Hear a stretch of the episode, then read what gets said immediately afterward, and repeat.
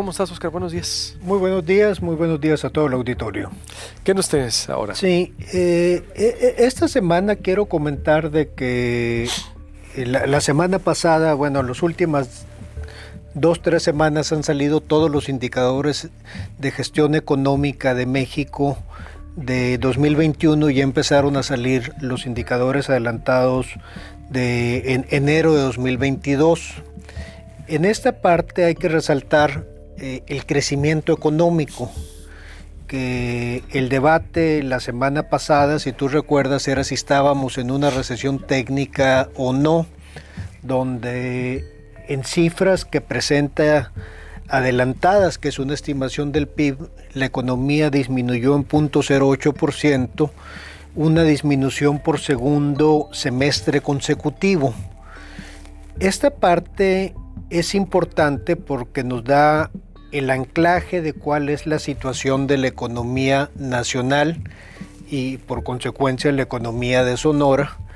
Y aquí es importante ver lo que dice el presidente de la República al respecto. Pedí que nos prepararan la respuesta del presidente ante la contundencia de los datos, porque pues, si vivimos en un mundo de otros datos, pues es peligroso el discurso porque estamos en una disonancia entre la realidad y un sueño guajiro de que no se sustenten datos, que si bien es bueno un presidente optimista, no, no es bueno un presidente que ante toda la evidencia niegue la realidad, ¿no?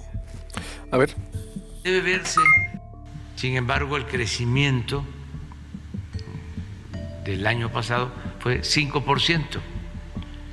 Y no solo debe verse.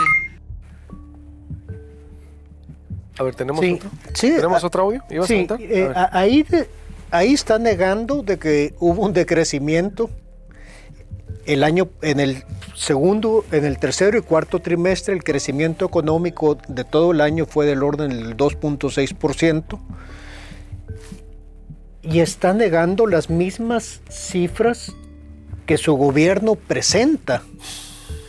Ahora, sobre las perspectivas del próximo año, eh, tenemos otro clip de audio donde vemos eh, el presidente hablando de qué es lo que se espera para crecer este año, que todas las expectativas andan del orden del 2.5, 2.6%, aunque ya en la misma encuesta que presenta Banco de México, las expectativas generalizadas es de un crecimiento de 2.27% para la economía mexicana. ¿Qué es lo que dice el ¿Cuál es su presidente de lo que este se año? puede esperar para 2022? ¿Cuál es su perspectiva para este año? 5% para este para que se enojen. ¿Por qué los expertos y los especialistas pues nos están este dando cuando mucho 2.5 yo planteo 5 ¿Y en qué lo fundamenta? ¿En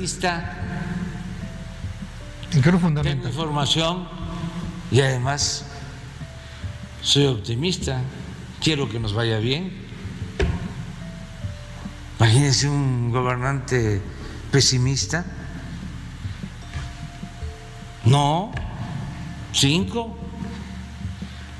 Y de una vez les digo, cinco para el 23 y cinco para el 24.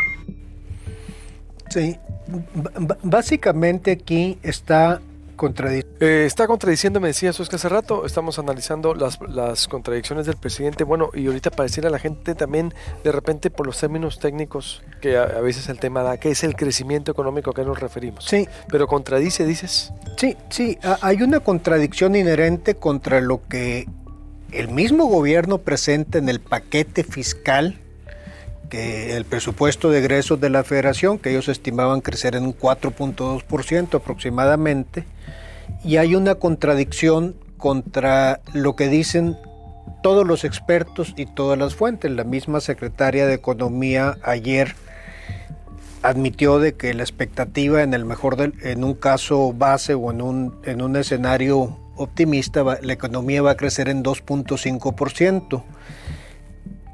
¿Por qué es importante el crecimiento económico? Porque de ahí viene generación de empleos, de ahí viene una derrama económica, de ahí viene un incremento de sueldos, de ahí viene un bienestar. Y no tenemos que olvidar de que si bien el año pasado hubo creación de empleos de gente asegurada en el Seguro Social, pues venimos de, de un muy mal año por la pandemia. Este menos 0.08% que la economía mexicana eh, se contrae en el cuarto trimestre contrasta con 6.9% que la economía americana subió en el trimestre anterior. Tras. Sí, y la economía mexicana y la economía americana generalmente iban de la mano. Sí creció el sector externo en México, pero los sectores internos en México pues, se han venido contrayendo y tenemos ahorita el peor de los dos mundos. Tenemos un decrecimiento de la economía y tenemos una inflación que hace 21 años no se veía, que se ubicó en 7.3, 7.4%, aunque eh, en enero va a tener aparentemente una pequeña reducción pero estamos por primera vez en muchos años en terrenos de tasas de interés negativas.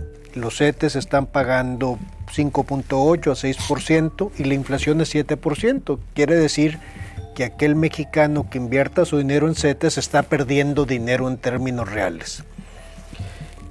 ¿Cómo impacta esto en el día a día? Pues vamos al gobierno del estado.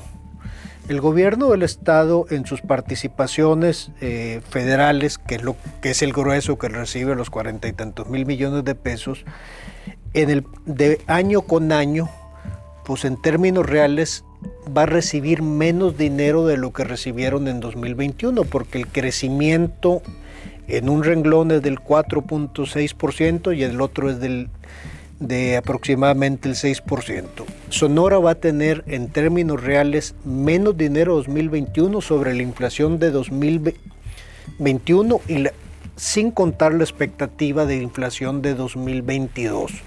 Esto le reduce el margen de maniobra al gobierno del estado y aquí lo hemos comentado.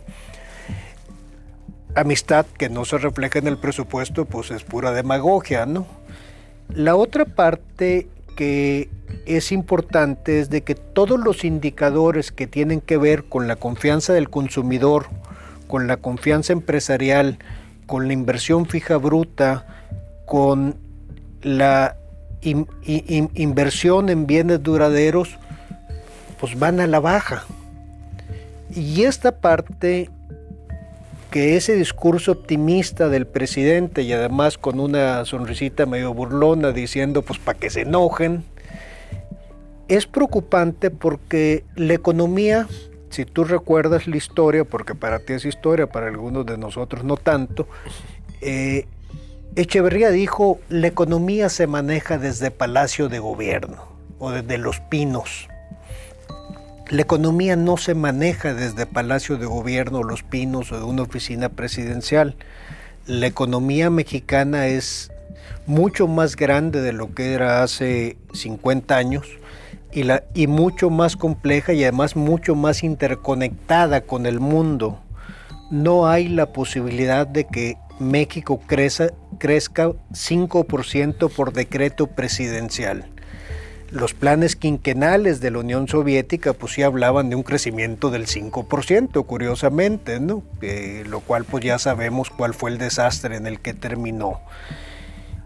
Creo que tenemos que tomar conciencia de que si seguimos haciendo las mismas cosas, no podemos esperar resultados diferentes. Einstein decía, locura es hacer las mismas cosas y esperar resultados diferentes. La otra parte que es importante, tenemos que cambiar la conversación de una economía que gira desde un púlpito presidencial que se ha vuelto, pues yo te diría, un bully presidencial porque aquí está diciendo, para que, para que entiendan los expertos, pero en este discurso polarizante y en este discurso de que pues, seguramente el gremio periodístico lo resintió mucho la semana pasada porque fue contra todos los periodistas, eh, tenemos que entender que la conversación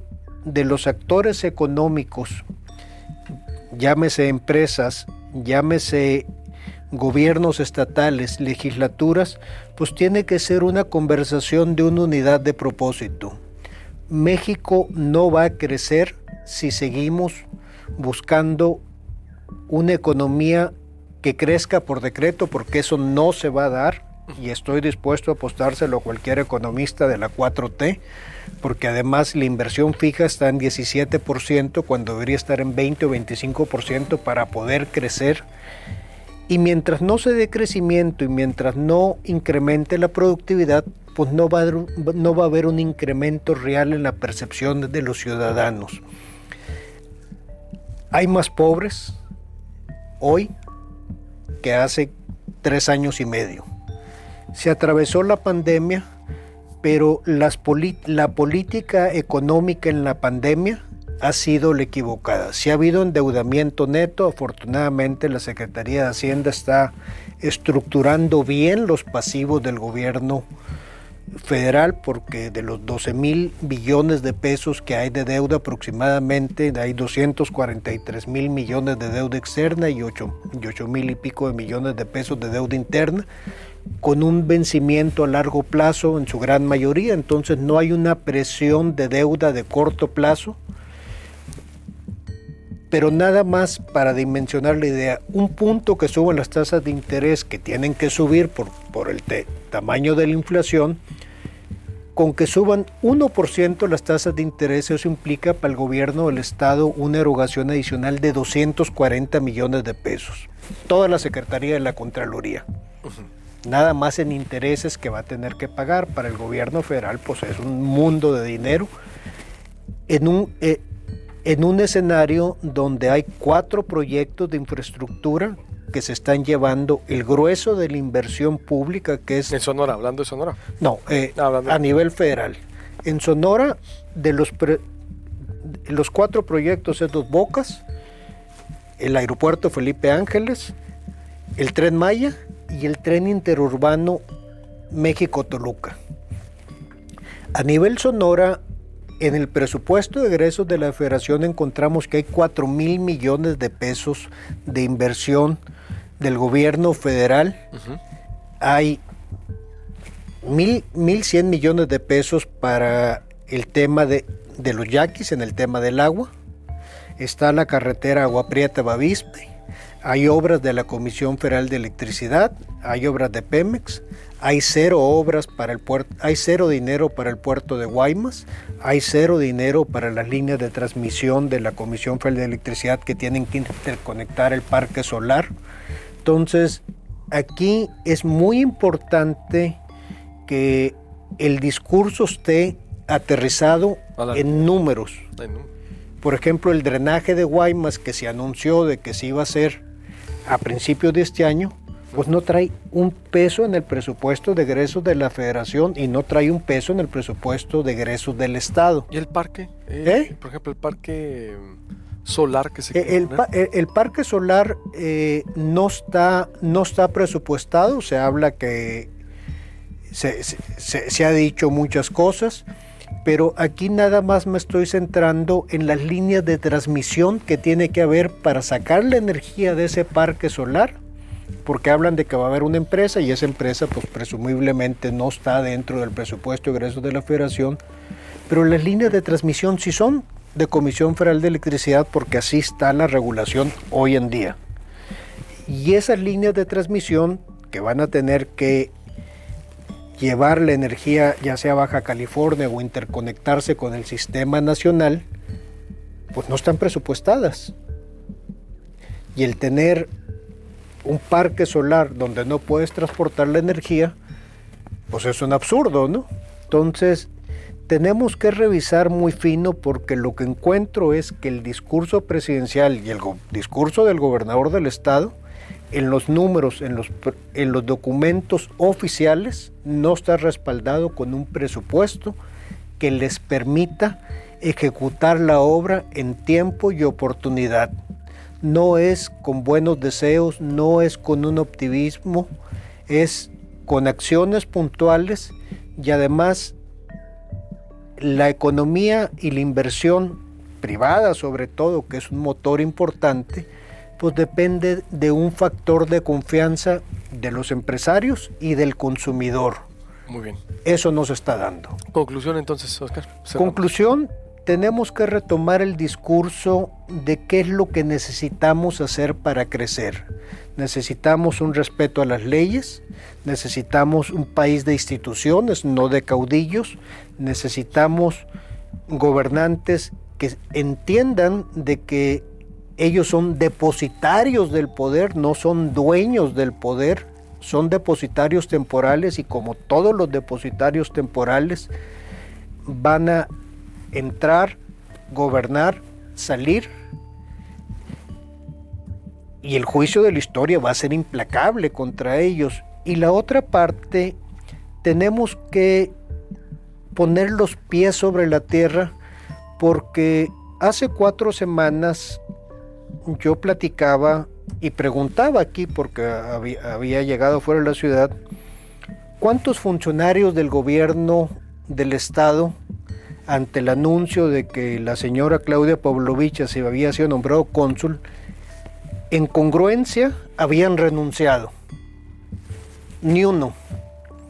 ¿Cuántos funcionarios del gobierno federal ante los berrinches de las últimas dos semanas han renunciado ni uno.